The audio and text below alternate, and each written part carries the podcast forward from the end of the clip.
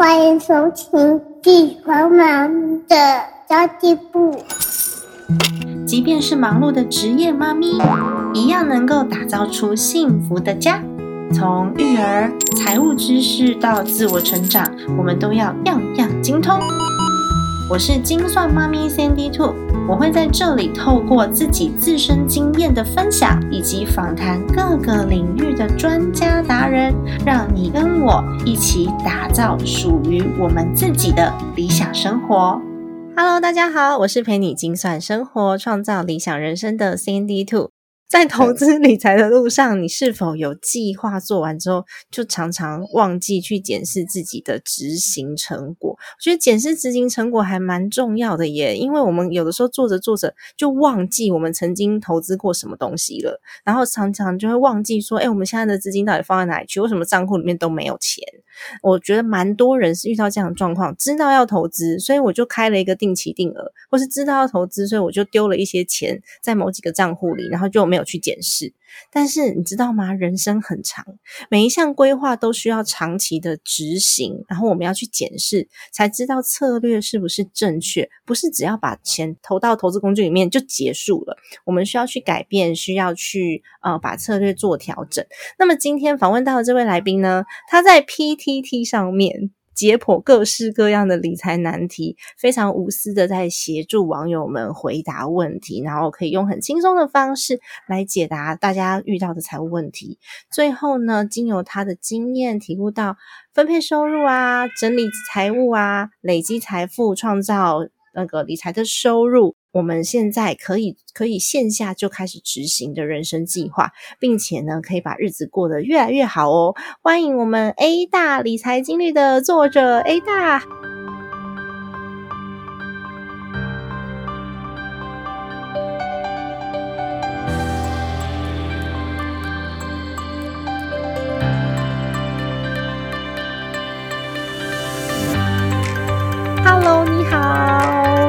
主持人好啊，各位听众大家好，我是 A 大。A 大你好，因为我其实知道说 A 大你在就是二十四岁的时候就开始有理财观念了耶，其实算是蛮早的耶。那对，对呀，那时候会接触理财是其实有一部分是想要变有钱，那另外一部分是想要存钱买房。那时候就是嗯，应该说很年轻的时候就。就有这个想法，大概十五、十五六岁就有这个想法，哦，就有目标了。你为什么十五六岁就有这个想法？哦，因为我们，我们我是七十年次的，那我们就是我们小时候的那个年代，其实啊，你会发现你的那个同学，或就是你身边的那个身边的朋友，他们其实都是有很多兄弟姐妹，啊，就是。就变成说，你家的人口很多，那你房间是不是会有不够住的现象？就可能要兄弟挤一间，甚至是啊，可能到了国国高中还要跟那个父母睡同一间房间这样子。嗯，就是会有家里的那个房间不够住的问题。那我们家就是男生一男生一间，我弟弟一间，然后女生一间。但是我们家是我跟我妹妹两个女生，我们一间。对，大概会是这个样啊。我们那时候还有阿公阿妈。对，哦，对，我们家也有，还有姑姑，没有没有嫁出去的姑姑跟阿妈。对，就 是人口众多，人口比较多嘛。那我们虽然在南部就是住的是透天，可是其实房间还是还蛮有限的。嗯，是这样子啊，所以就变成说，嗯，在我大概高中那时候就很想要有自己的房间。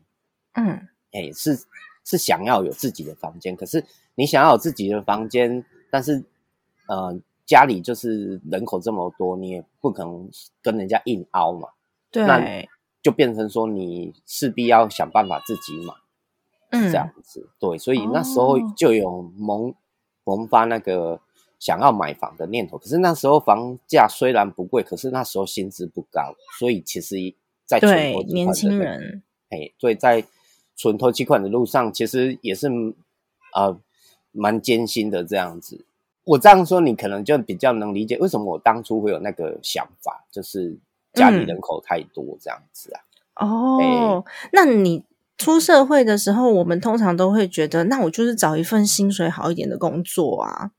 可是你当时是有投资理财的想法，而不是只有找一份工作而已。哦，对，因为嗯我我我还是要稍微介绍一下那个台南的工作环境，其实就是薪水嗯。真的没有很好，然后嗯。像那个那时候的作业员，其实薪资也没有算很高，对，就是比比一般工作好一点。那我那时候从事的就是技术性质的工作，所以就是嗯。会比人家多个几千块这样子，就是比那个基本工资那时候的基本工资大概一万八吧。啊，所以就是从那边开始，就是嗯想说看有没有什么方法可以学投资。那因为我们要帮老板跑银行，就会接接触到一些银行的哦行员。那时候就是，嗯他们会推广基金。我们那时候，我其实我经历的年年代还蛮特别的，就是这是经历的那个金融时期还蛮特别的。我曾经经历过，只要凭信那个身份证就能办信用卡的年代。哦，OK，对，你说就是那个 George America 那个时候吗？对对对，就是那那时候嗯真的还蛮夸张。那那个真的只要凭那个身份证就能办过卡的那种例子，还真的蛮多的。就身边朋友听到也很多，而且额度都都还蛮高，有十几二十万超过这样子。对，对，然后他们那时候就是有一股基金的那个热潮。那嗯基金是我们他要用那个英文来区隔一下，就是 fund，就是共同基金的意思。因为早嗯那个在二零零六年那附近，其实还没有，就是 ETF 这个东西还没有很盛行。那时候就大概就零零五零有而已嗯这样子。没啊，所以，因为银行嘛，吼，银行它要推自己有利的东西，所以你去银行跟他问说要投资什么哈，他就跟你讲共同基金，就是他们可以透过银行界面就直、直接能够定期定额买进的基金嗯，这样子。对对对，对，哦啊，那时候他的给你一个观念就是叫定期定额，就每个月投三千，然后几年以后就会有多少钱啊？嗯，对，那我也没有想到说，我就这样给他默默的投了两年之后，就遇到金融海啸了。啊，所以你刚好就是经历到那个时期，对，就是真的，其实还蛮认真的在在存钱去做定期定额，就是原本三千嘛，然后就嗯开始做一些省吃俭用的动作，让让每个月可以投资的钱开始到五千、六千，甚至快到一万嗯这样子。那嗯，就是到我一个月可以投入一万的时候，大概是二零零七年年中那时候吧，就每个月就可以投一万张，就就很不错，努力欸，投。结果那个二零零八那时候就整个啪下去的时候，哦，操你真的会疯掉，你的 就资产整个个缩水一半。对，那真的是缩水一半。那你那个时候有做什么样子的应变措施吗？哎，没有哎，因为那时候根本完全就不懂，所以整个就傻住了。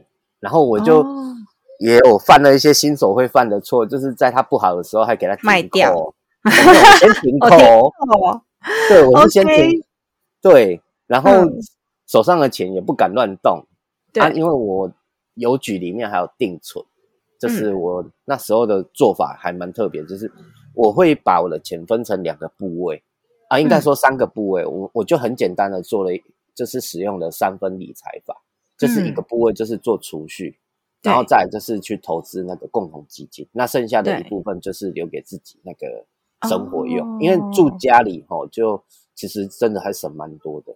嗯，真的，哎，那段时间我倒是没有投基金诶，我那个时候在存那个黄金存折，我们那个年哦。代很盛行、黄金存折，那个黄金存折也很妙啊，那个那个什么，哎，你你如果长期定期定额，其实它还是有不错的那个投资效果。这样，对，而且我记得那时候台湾银行它可以设定说，哎，它的那个呃，它的呃涨幅或是跌幅到什么时候，它会帮你多扣或是少扣。啊，对台，湾银行可以这样设定，对，它有它有算有点偏智慧型的那个操作，这样子。哦，当年那个这是这是大智慧，因为基金好像不行，就只有黄金存折可以，所以我那时候就存了黄金存折。而且他听说还可以换金条哦。对，好像可以哦，很有趣。对啊，只是就呃，它有一个算产品特性，就是黄金它不会生利息。对对对，没但是错。如果你长期持有的话，基本上效果还不错，因为那、嗯那一幅波动还蛮大的。没错，但是现在就比较少人在使用这样子的工具了。呃，目前是比较少，因为它就是比较没有所谓的复利效果。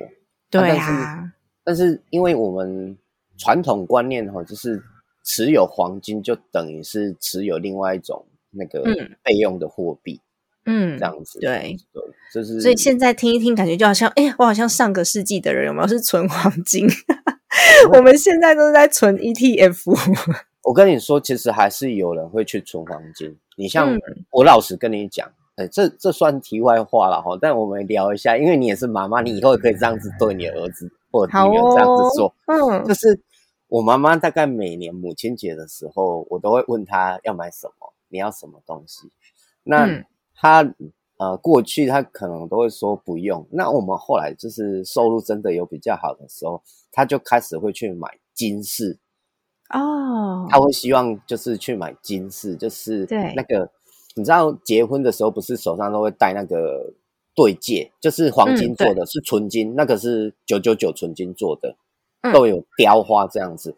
我妈大概就是每年母亲节的时候就会去看银楼，要就是去银楼的时候就看那个有啊，呃嗯。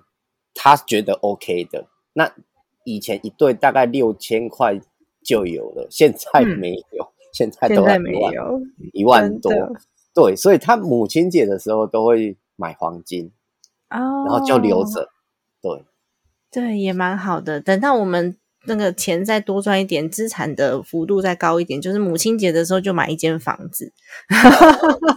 我也希望，我也那么希望，因为 现在房价涨成这样，我我还真的不知道该怎么下手，但就是嗯提供一个。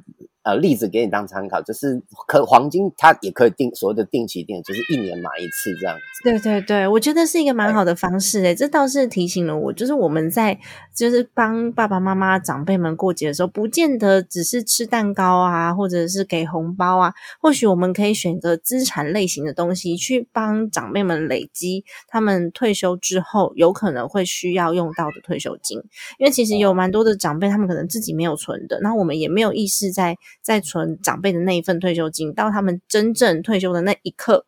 你才会发现哦，问题来了。嗯，没错。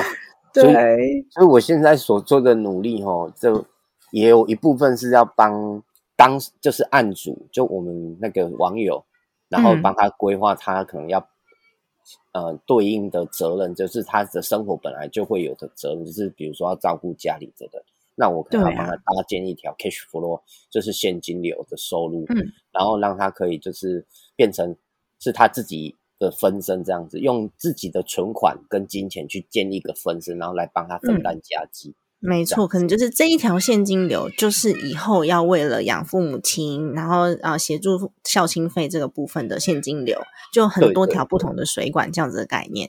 对对对，基本上是这样。因为原则上，我个人真的比较推荐，就是你自己要替自己留一留一个，就是、呃资产累积的部位，尤其是对呃累积那个退休金啊，然后再嗯如果你有特别的需求，那我们再加加建一一条那个现金流，就是用来照顾家里的人这样子。因为嗯，我是觉得在金融市场就是各取所需啊，你需要什么东西，我们就去想办法把它生出来这样子。对，没错。哎，对。因那其实 A 大真的有帮助过非常非常多的网友。你觉得大家一开始起步遇到最大的困难前三名是什么？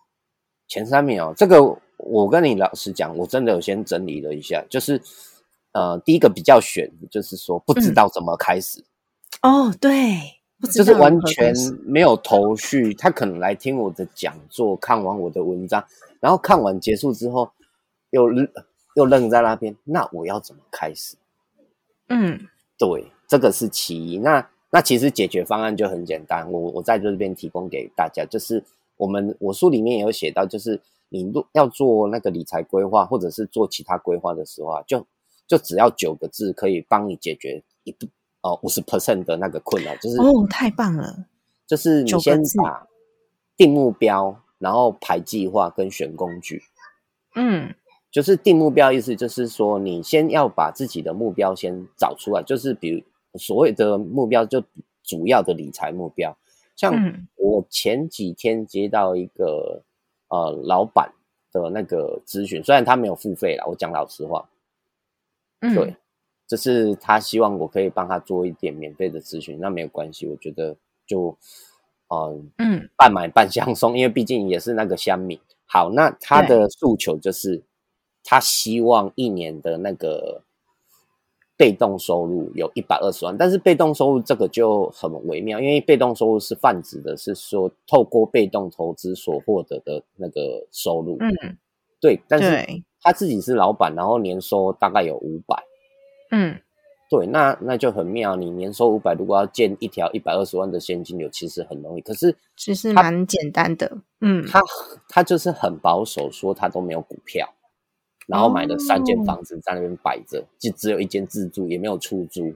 OK，所以他其实房产处理一下，然后他大概只需要拿他部分资产出来，他就有办法做到被动收入一百二十万了耶。对，那我不会，嗯我未必会帮他搭。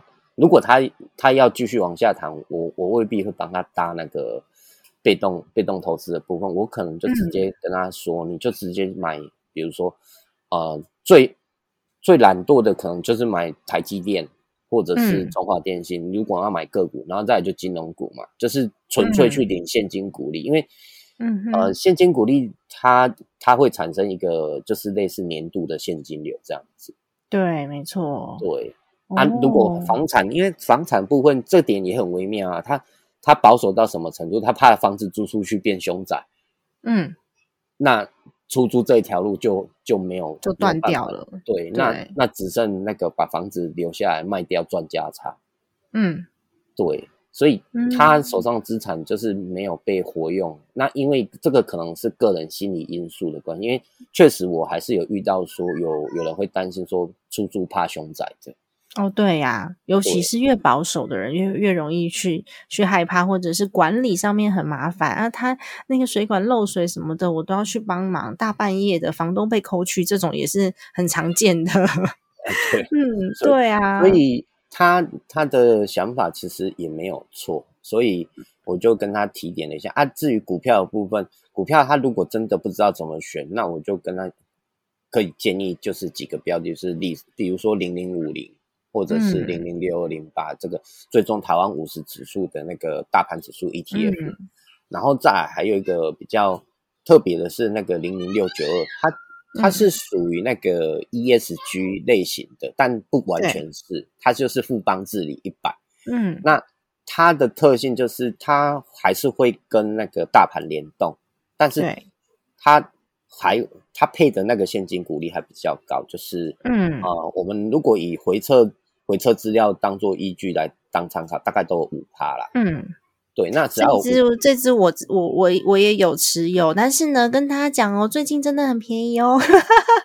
对，我们这里好像可以讲一下下，就是便宜的标的。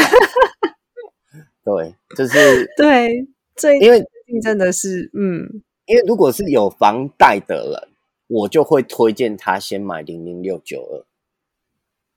嗯对，如果你是有房贷，然后你又想要做投资，那我你如果说有现金股利的需求的，那我会跟你讲，那折中一点就是买零零六九二，像现在这个价位真的是嗯可以买，而且今年配的还不错，这个是意外拿到的，那不然正常应该是那个年底那时候会配比较多，这样子。嗯，对对，我要跟大家提醒一下，我们说很便宜，或是现在这个价位不错，是以相对的这个以前的位呃以前的价格来做比较的，不代表说，哎，它它现在的价位就是最便宜的价位，因为未来会发生什么事，我们真的不知道。我第一次看到我的零零六九二的的这个绩效是 minus 的，就是现在。哦哦，有有可能，有可能。啊，因为我对。是做那个定期定额的那个投资的吼，因为我这、嗯。这个这个点就比较特别，因为我为什么会说有房贷的，我会推荐他来买这个，是因为你长期持有的时候，就是他亏的时候你不要卖没关系，对，就是放着零股利，但是他有赚的时候，你就要估评估一下，就是看是否要把它出掉。那出掉之后，这点就比较重要，就是你拿那个赚的部分你看要不要去把房贷清一点掉？因为尤其是你的房贷压力，比如说你一个月收入是六万，那你房贷一个月要缴三万的人，哦，我们打个房贷就是占接近五十趴的，你真的要考虑把房贷清一部分掉，就是让你每个月的现金的压力稍微减轻一些。是是是，因为那个虽然我们还有三万可以过生活，但是你只要房贷有还掉一部分。那你那个月月缴的压力就会减轻，而且现在又升息，那升息相对压力又比较重，更大一些了。对，嗯啊，如果可以，就是逐年把它清掉，就是每次有赚钱，你就把那个获利部分拿去清那个嗯房贷本金，然后你的投资本金留着，然后再重扣，就是用定期定额去扣。对，这个是一个嘿可以操作的方式。嘿，请说。哦，了解。那第二困难的是什么？第二困难呢，就是收入不高，然后结余不多啊。这个就是关于个人理财的部分，就是那个他自己的那个理理财的内在，就是我们所谓的内在，就是看我们自己的那个花费嘛。那对，同样都是假设说，以均收入四万块来讲，有人他可以只能存一万，但有人他可以存两万，那那个这个就跟他的生活有很大的关系。嗯，哦，所以第二困难的就是说，他的结余不多。那有的甚至就是卡在那个收入不高，因为就是那个职业职业特性的关系，是他的薪水可能就在那个地方而已。像公务员，我记得哦，有我有个网友他说他一个月才三万多，我我整个就愣住，他就是没有，哎，不包含年终那些。来做平均，就是每个月实领大概三万八左右而已。哦，那真的不高哎。对，就变得说他的他被限制性太大。嗯，他会他会被有限制。你像我虽然是呃一个月领三万的那个就是上班族这样子，但是我可以去打工，就是我可以去兼职。你的时间没有被绑住，所以还是可以做很多的斜杠啊，或是其他的收入类型来源。对，我算斜斜的比较奇怪一点，就是南工哎，那个送货，就是其实我是呃职职称是送生管经理，但是我们还是要做所有的事的。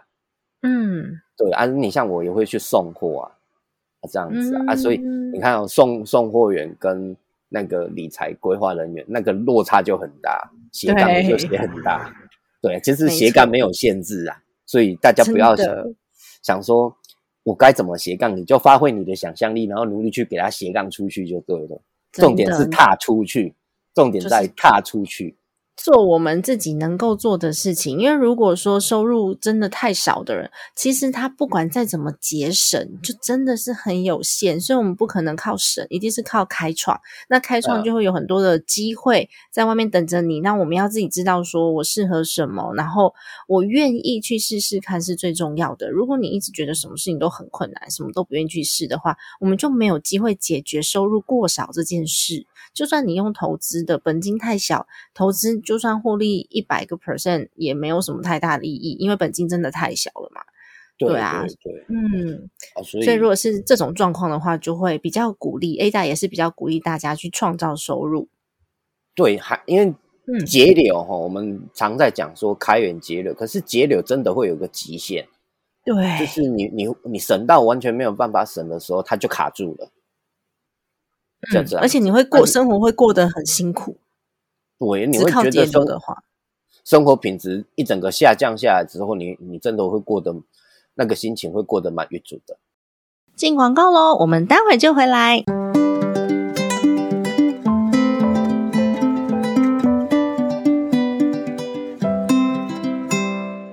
读学计划是我们为妈咪们创造出来的专属晚读时光。我们每个月啊都会有两次的线上免费非读学的活动。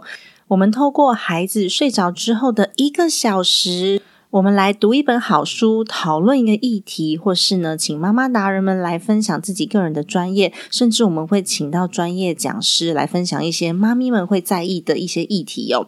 那在这一个小时之内呢，我们一起学习，共同来分享，让你不再一个人面对生活与家庭的责任与挑战哦。更棒的是，这样的资源呢，我们是免费开放出来给大家的。那么之前我们讨论过几个主题哦，例如塔木德的亲子财富课，以及准妈妈如何看懂新生儿保单。那也有请到特教老师来告诉我们如何培养孩子自己玩，能教出主动力和自律力的能力。要如何读对书，才能让我们把书中的能力应用在自己生活上，让自己的收入越来越高？以及如果有财务冲突的话，夫妻要如何开始沟通理财？这么多的主题，我们都是开放出来免费让大家学习的。如果你想要观看我们过去所有主题的回放，并且获得讲师用心准备的简报的话，欢迎赞助我们的非读学计划，我们一起陪伴彼此前进，我们一起成为孩子最棒的榜样以及人生的导师哦。相关资讯请参考资讯栏位喽。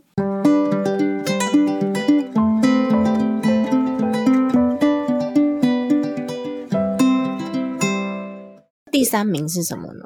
第三名呢？第三名就就是啊，他每个月有结余，OK，可是他会卡在那边，就是说，那我要投投资什么，或者是我的顺序是什么？就是我理财的顺序是什么？就是啊，他会卡在说我要做储蓄还是要做投资，然后那个投资又要投资什么？那最简单的就是我会。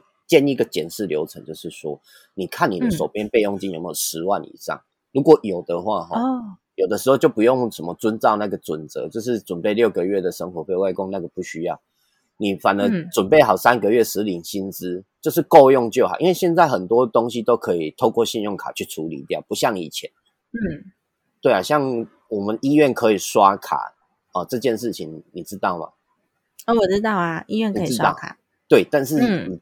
很久以前它是不行的，对对对，很久以前不行，现在都可以，现在大家医院都可以刷卡，现在几乎都可以刷，因为我们，嗯，我们台南的部分好像有一点落后，就是很久以前我在桃园工作的时候，曾经去林口长庚工作，我那时候才发现，啊，你们这边居然可以刷卡哦，太好了吧？那那那同样的时间点哦，我们在台南奇美医院这边，他还那个时候还没有开放，嗯。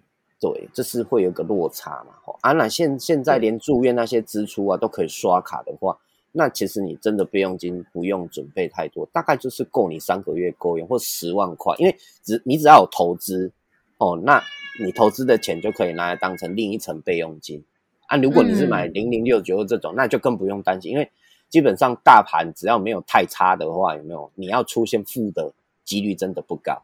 嗯，了解。所以其实 A 大的 A 大的数学可能比较好一点，所以他就可以用那个用信用卡或是用现金流的方式来取代掉备用金。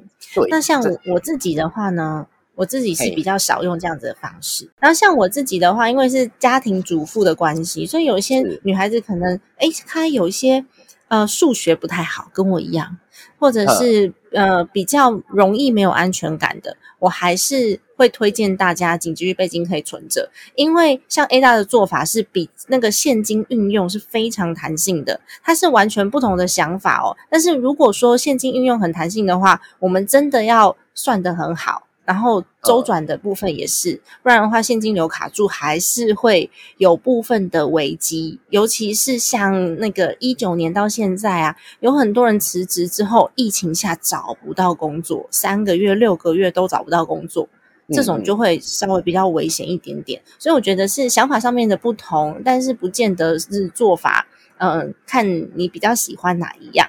那如果说你数学稍微好一点，那个现金流都计算的非常的得当，你不想有太多的闲置资金的话，就可以参考 A 大的方式。可是你如果是心里面想要先睡得着，然后比较比较可以安定一点的话，就可以也 也把紧急预备金稍微准备多一点点。我觉得这个就是我们在配置上面的时候，也是会去关心到，呃，大家的心理状态。哦，这个其实真真的可以拉高啊，因为我也比较，哦，像我刚刚开始在 PTT 写文的时候，我就跟你讲说，理想是大概准备个三十万，基本上吼大概都够用。嗯，对啊，对再来就是根据个人的那个薪资有没有你我，因为我如果要去算生活费，是不是还要动用到数学？对，没错，对啊，如果不用那个就是不动用到数学的算法，我那时候就会跟人家讲说，你只准备六个月的实领薪资，通常都很够用，嗯，就是不包含年单纯的计算对方式对，，不包含年终那些平均下来，你就看你每个月大概领多少。比如说你一个月领三万八，那你就三万八乘以六，按一下计算机就有答案了。这样子嗯，对，会比较让你有安全感啊。那我刚刚讲的那种方法是说，你已经搭配投资了，那你可以把备用金降到十万，这这个也是 OK。所以所以大家嗯有那个各自的想法、啊。你原则上吼，紧急备用金的部分，我我还是要强调一下，就是以你安全感为主，不是说我们说的理论就好了。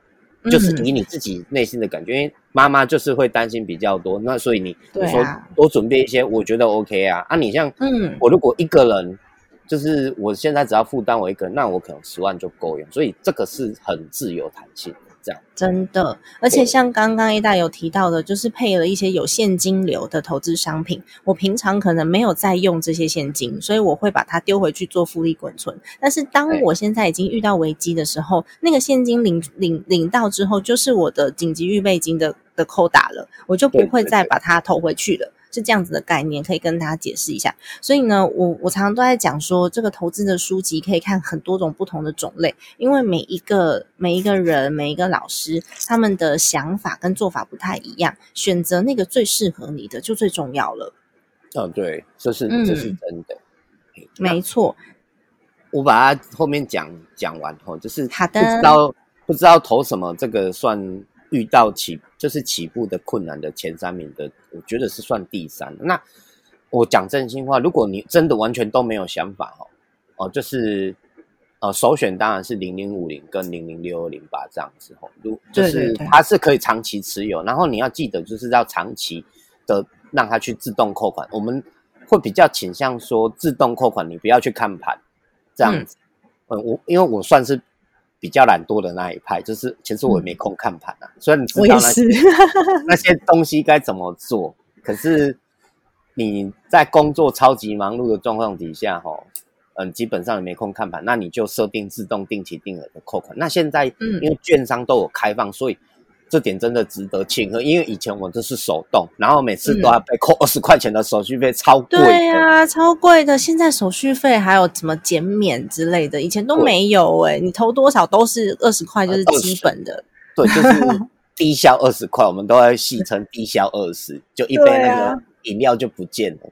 嗯哦，那那如果说现在，因为有很多券商他们都有提供了，就是多少元以下，它甚至只要一块钱的。你像呃永丰大户头里面的 A P P，它设定就是只要一块钱，嗯，没错，对，每一笔只要一块，所以大家可以参考一下啦哦啊，就是嗯。用适合自己的方式，然后也选择比较简便的方式，因为嗯啊、大家想法都不一样，但是我我们会先推那个不用费心力的那个投资方式，这样。对，真的。对对然后 A 大其实也有提到，就是复利滚存这件事情，因为其实我自己有在用那个嗯美股券商的 App，所以其实在国外都会提供。就是股息再投入计划，但是台湾其实没有，所以你的股息领到之后，你都要自己看一下，哦，这个钱够了是不是？那我可以再把它买回去，而且有的时候领股还不见得买得到，就超麻烦，对不对？那我自己的做法跟 A 大叔里面讲的一模一样，我就是发现我的股息已经领到差不多程度的时候，原本定期定额是五千，是不是？那就提高到六千。对对对，然后如果股息再更多一点，发现哦，那我这样子一个月平均下来，有可能哦，我可以提高到一个月七千，用这样子的方式去做，就是去去平衡，就是股息没办法自动投入这件事情，我觉得这也还蛮聪明的。我那时候看到想说，哈哈，英雄所见略同，就是 A 大是我的知知音，因为也蛮多人有这样子的问题的耶。那我想要请问一个比较难的。就是检视自己的资产增加率啊，因为蛮蛮多人会问这个问题：资产增加率我要怎么检视？我要怎么定期的去做检查？因为我的资产类型可能有基金、有 ETF，然后有美有美股、有台股，然后还有还有一些可能是房地产，各式各样不同的类型，还有哦债券。这种我要怎么去检查我的资产到底要怎么增减，有没有增加呢？增加多少？嗯，好，因为我们嗯是没有画面，对，我们没有画面。那我跟各位讲哈，就很简单，你就记住一个口诀，就是说我们的资产有四大类别哦。嗯所谓的四大类别就是房地产，然后股票，然后债券，然后再来是现金。那呃，各位不晓得有没有听过那个汇丰银行它的那个英文缩写叫做 HSBC？对，然后呢，你就这样子想，那个 H 就是房，，house，对，哦。然后那个 S 啊，我就是、stock，对，嗯。就是股票。那 B 呢，因为债券它有个英文单字叫 bond，棒，嗯，对，那再 C 就是 cash，所以就这样就凑起来了。好聪明哦，SHBC，我记得了，对，所以因为我们没有画面，那我们一定要讲一个，就是让大家可以马上记下来的哦。你就哇，这好聪明哦，你就直接写，嗯你就先用那个，呃，比如说粗一点的笔，你如果是要在 A4 纸上整理，你就用粗一点的笔，然后写，嗯大概那个字哦，大概要两公分大，你的那个字体大小大概就是呃长宽大概是两公分那个大小，就是写大一点的，嗯比我们正常所写的字还要大。哦，你就这样写哦 HSBC 下来之后，来嗯嗯嗯就是看你有没有房子嘛。你如果没有房产，没有在出租，没有投资宅，哦，那基本上你就就可以跳过它。嗯在列表的时候，当然是全部列出来，然后再来就 S 嘛，S 就是 stock，那 stock 的部那个股票的部分啊，你就看你是否有美股，然后台股，你就先以国家为那个区别，因为有有可能有人有其他的那个股票，嗯港股、日股，你像我很久以前买过日本的任天堂，哦，对，个人喜欢玩呐、这是因为个人的关系。买自己的喜好，我觉得这样很不错哈。呃，就很嗯妙。然后也有人会去买迪士尼啊、特斯拉，所以你在整理的时候，你就是我们是由上往下写那个 HSBC 嘛。那在整理那个股票的时候，你就写横的，就美股、日股、港股这样子，把台股写下来。那再来就是列列表，就是列细项这样子。哦，就是把哦你有的股票全部都列出来，然后嗯再来就是你那个市值剩多少。对，就是看你市值，因为你要依照你那个检视的当天的市值为基准，因为股股价每天都在变动嘛。没错。那我们这个算出来也当然也是仅供参考，但是正常来说都会正的，除非你拿去做了大额的那个投入，比如说买房，那不然通常会是正的。所以嗯你这这一块哈，你股票这一块你就只写今天的市值就好，因为你这个嗯，诶那个什么 A P P 打开就可以看得到。对，嘿，那你如果要换算那个汇率哈，嗯，原则上你就是以那个算少一点，比如说它在二十七点点五，你就写二十七点五这样就好。你后面那个分几分就不用写的太精细。嗯，嘿，对，因因为资产检视我们是做给自己看，不是做会计账。那我们可以有些东西可以稍微省略稍微简单一些，这样我们比较好计算，不然数学不好真的是头很大。我 也写写到那个晕头转向。讲实话是这样子。对，啊，所以那个股票部位吼，就是你先把那个个股或 ETF 哦，就按按照国家啦哈，国家嗯。区域这样子写完之后，下面再把它换成台币去那个加总，这样子。哦，因为你这样要统一避免，你才有办法算。对，哎，是这个样子。所以就是我们讲两个就好，美股，然后呃个嗯美股的那个个股，嗯像 Google、特斯拉、苹果哦，啊债券跟现金其实也是一样的方式。对，还有那个 V VT VTI VO 嗯这样子。假设你买了这样一一串，好，没关系，嗯你全部都把它写一写，然后再加总，再换成台币，这样子。好，嗯按那个台股就是直接 App 打开就就有了啊。对那个债券的部分呢、啊，因为债券你要看你是不是有继承到那个配息债或是零息债、啊，嗯。因为现在台湾基本上是哦没有什么债券可以买的，所以都是早期就开卖，然后放到现在的。那再就嗯。是美股的部分，所以现在如果讲债券的话，通常都是美股的那个债券的，嗯。债券的那个 E ETF。，ETF，嗯，对对对，啊，你一样，它的统计方式也是一样，就是把你持有的列出来，然后写市值写上去，那再嗯。把它换成台币统计起来。那现金哦，现金就比较特别，现金你那个生活费那一那个账户，基本上我是觉得那个不用，可以忽略它，对，可以忽略，因为它会被花掉。对啊，会被花掉，它就不是在你的现在现有的资产里面计计算当中了。对啊，剩下就嗯。是有一些，比如说放高利活存，放了好好几个，有赖啊、江南也变可，嗯像嗯。永丰大物头哦，就你可能有好几个，好，那你就是写一下高利活存的，再来就是你的传统银行的，啊、还有定存，因为有些人嗯他、他可能还是会有那个定存的需求，那大概就是嗯这些部位全部都列出来，加总完之后有没有？你这张表再全数加总。嗯好，这样就会得到一个数字。那你如果是一年写一张，那就很简单，你就直接把那个今年的数字有没有放在上面，然后去年的数字放在下面，然后中间画一条线，就是上面除以下面这样子。你就会知道说，哎，今年今年跟去年的资产你增加了多少？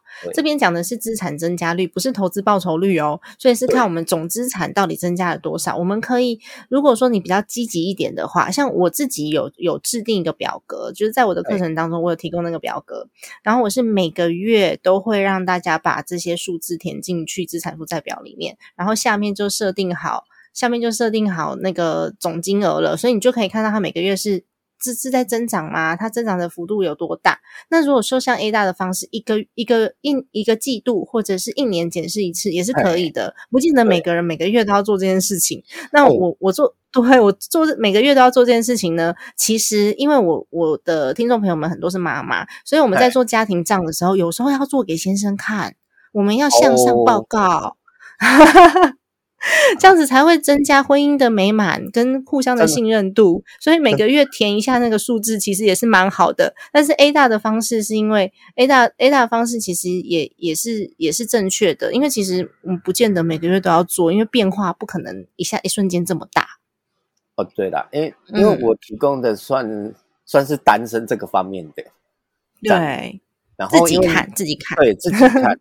啊，嗯。自己看的部分呢、就是说你如果可以，当然是每个月做，当然很好。因为我我有发现很多那个投资达人哦，他们嗯其实、他们的内脏其实都做的还蛮蛮厉害的，就是蛮清楚的，对，对我也觉得好厉害哦。自己做的很清楚啊。因为我我讲实在话，我我以前会每个月写，可是后来也就是因为时间的关系，就是时间不嗯够用，那至少就是每年大概记记一次。我甚至有几年是直接看那个税单，就是那个所得的税单、试算单这样子，大概就知道我的那个资产有没有增加。因为我只要加那个什么股票、股票现金股利那一块就好了，这样子。对对对对对，嘿，因为嗯之前还没买美股，所以那个那个做法就很简单。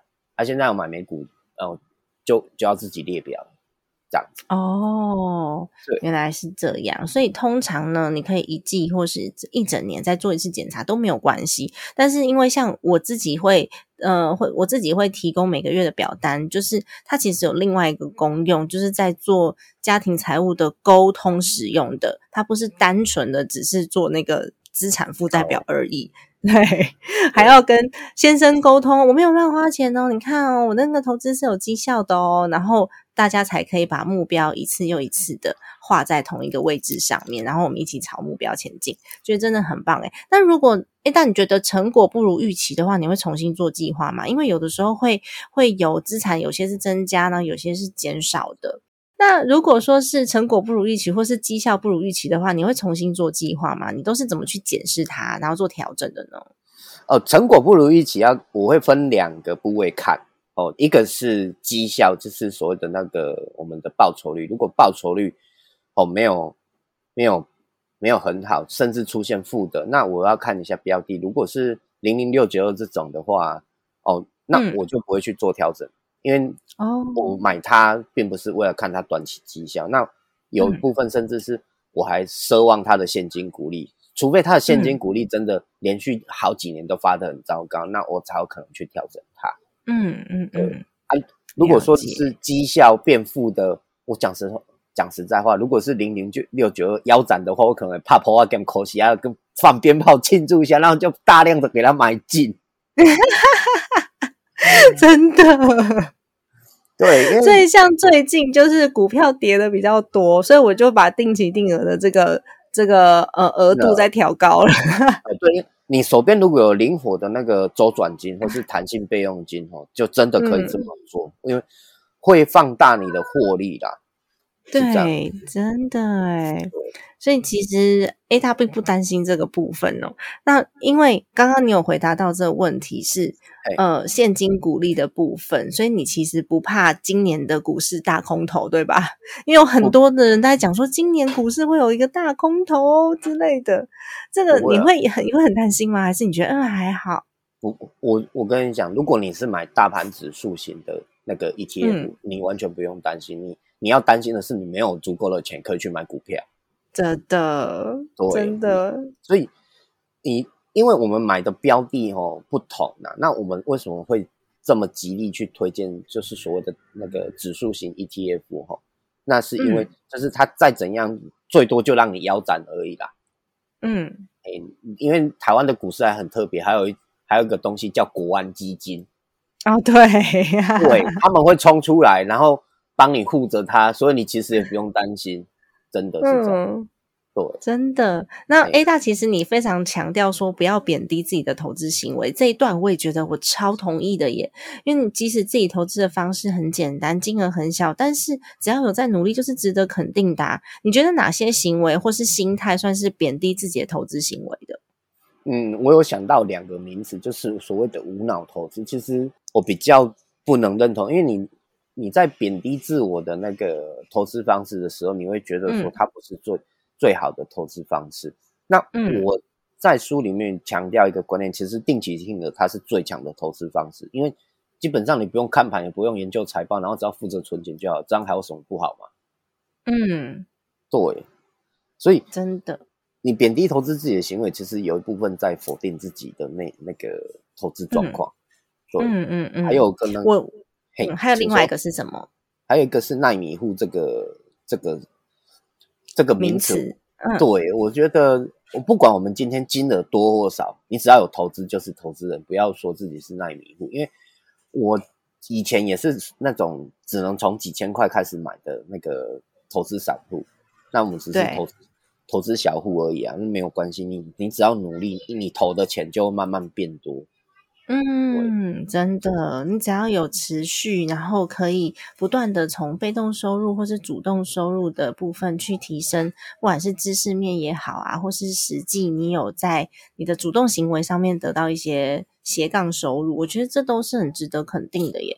像我其实我自己的投资方式，我都说很无聊，因为我的投资方式可能跟 A 大蛮像的，因为我花很多时间在做我自己的主动收入，跟我有兴趣的事情，以及。我的全职叫做妈妈，对啊，就没有什么时间去去研究股票、看盘、标股之类的。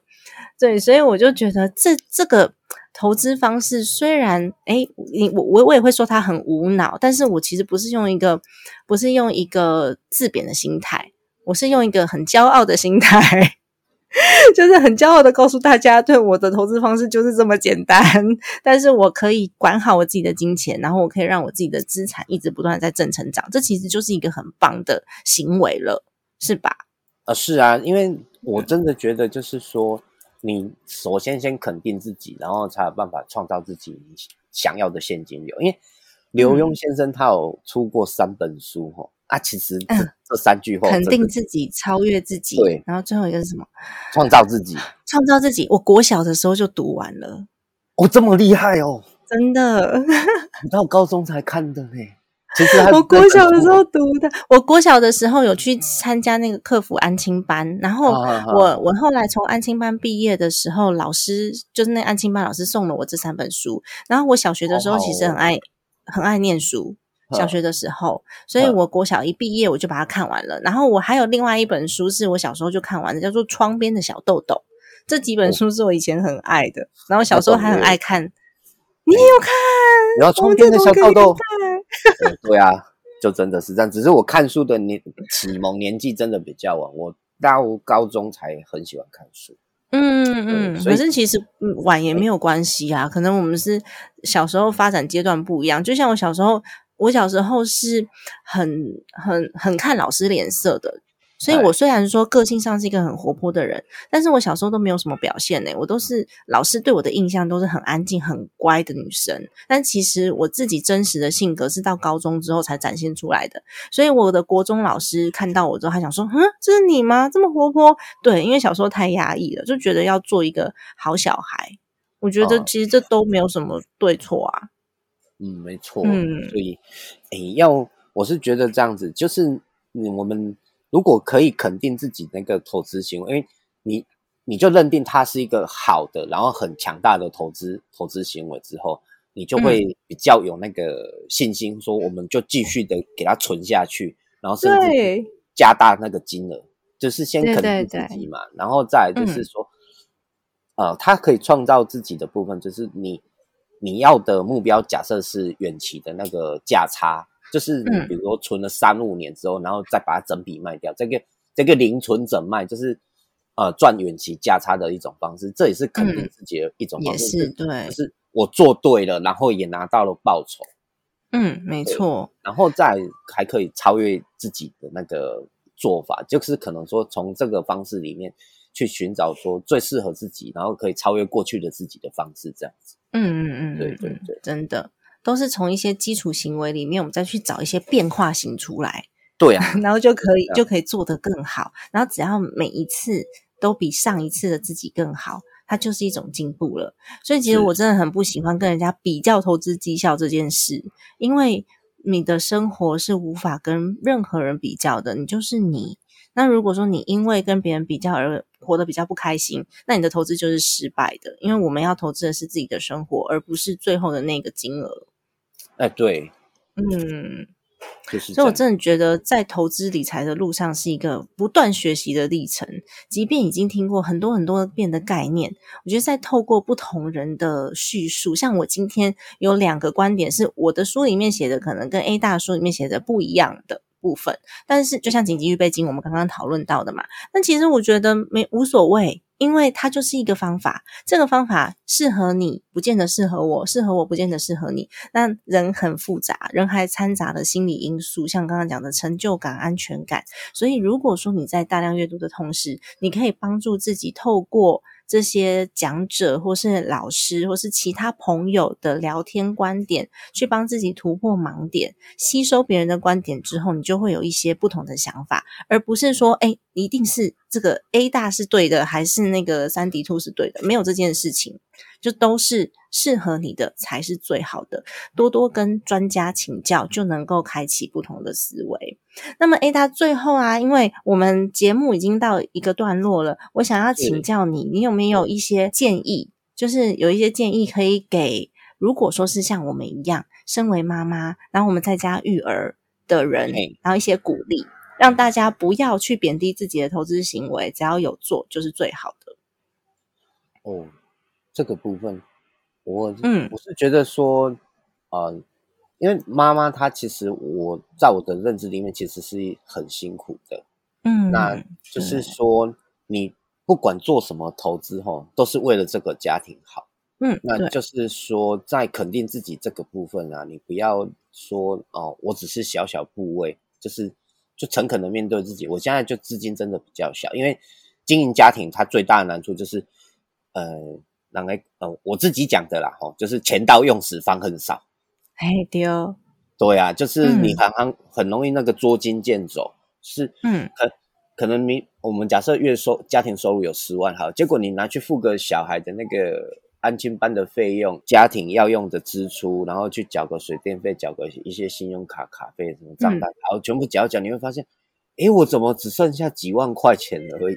甚至有的时候嗯到月底可能还不到，剩不到五千这样子，就是会觉得钱好像没有很做不开，让呃台语讲紧做不开啊呢，但实际上嗯。都已经很认真经营了，所以即便如此，你你可能会受到一点挫折，但是我跟、跟各位妈咪讲，你不要感到挫折，因为这些都是很正常的过程，只是对，只是说我们要换个角度去看事情，就是这个是一本书的书名，你看事情的角度决定了幸福的长度。就是说，最起码我还有剩啊，剩了三五千块，那我们甚至可以规划一笔钱叫做家庭的乱花基金，然后拿一部分我们去吃点好吃的。我觉得吃是一件蛮快乐的事，然后可以嗯共桌吃饭，分享快乐这样子。那剩下的我们再去做结余的那个分配这样啊。如果真的，比如说这个月有透支了，那你看周转金那边有没有钱可以来调度啊？如果没有，就就真的比较尴尬，可能就是在存那个备用金的部分，你可能还要再多存一笔那个周转金噻，因为经营家庭，哦，真的不容易因为我没有写到，我书书里都是以单身为为主嘛。但是你嗯经营家庭，最好还是有一笔周转金，因为那个有小孩的花费，那个尤其是进到学校之后，他什么时候蹦出要什么开销，你真的完全没有办法预料。对啊，对，就是有可能要补习呀、学才艺呀，或者是嗯突然间毕业旅行，说毕业旅行要一笔费用，这些都会有有可能发生的。呃是是是，对，就是嗯你突然冒出来的费用，甚至什么教学参观，你也不晓得他什么时候要办啊。是这样对，真的。所以 A 大在今年也有出了他自己的一本新书，叫做《A 大的理财金律》。他有一本书，再加上一本梦想笔记本，然后在各大书局都可以看得到哦，可以分享给大家喽。那么今年 A 大其实也有跟金周刊合作课程，对吧？还是对，嗯跟阮梦华大哥他们的团队合作这样子。对对对，然后团队合作《金周刊》的课程里面有很多不同老师的观点，我也会放在资讯栏位给大家做参考。然后另外呢，也会提供我的折扣码给大家。如果你想要听更多老师的观点的话呢，欢迎你点选资讯栏位，然后里面有 A 大的书以及呢《金周刊》的课程给你参考哦。谢谢 A 大今天参与我们的 Podcast 录制，真的非常荣幸可以邀请到你，太棒了！谢谢主持人，嗯也祝你是那个的平安顺心，还有阖家大小健康快乐。谢谢谢谢，哇，你人实在是太好了，让我有点害羞。好的，那么今天的节目就先到这边结束喽。家庭理财就是为了让生活无虞，分享这期节目，让更多的朋友透过空中打造属于自己幸福的家。我们下一期再见，拜拜！谢谢 A 大，我们下次见，拜拜！谢谢大家，谢谢主持人，拜。